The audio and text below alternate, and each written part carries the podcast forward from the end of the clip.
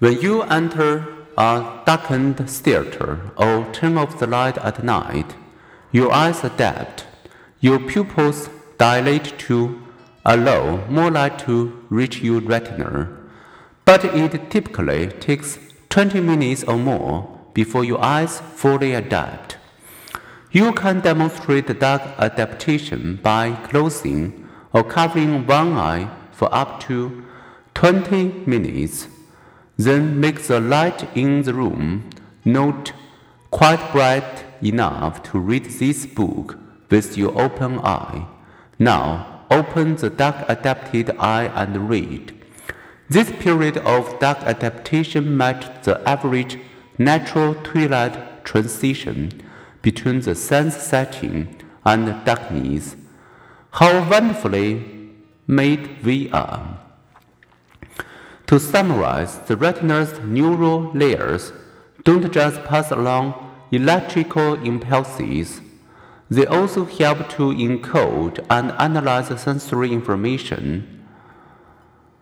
In human eyes, information follows this pathway 1. After processing by your retina's nearly 130 million receptor rods and cones, information travels forward again to your bipolar cells. 2. From there, it moves to your eyes meeting also uh, ganglion cells and through their axons making up the optic nerve to your brain. 3 after a momentary stop off in the thalamus, the information travels to your visual cortex and giving retinal area release its information to a corresponding location in your visual cortex in the occipital lobe at the back of your brain. The same sensitivity that enables retinal cell to Fear message can lead them to misfire, as you can demonstrate. Turn your eyes to the left colosseum and then gently rub the right side of your right eyelid with your fingertip.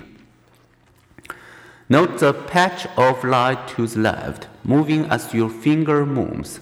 Why do you see light? Why at the left? This happens because your retinal cells are so responsive that even pressure triggers them.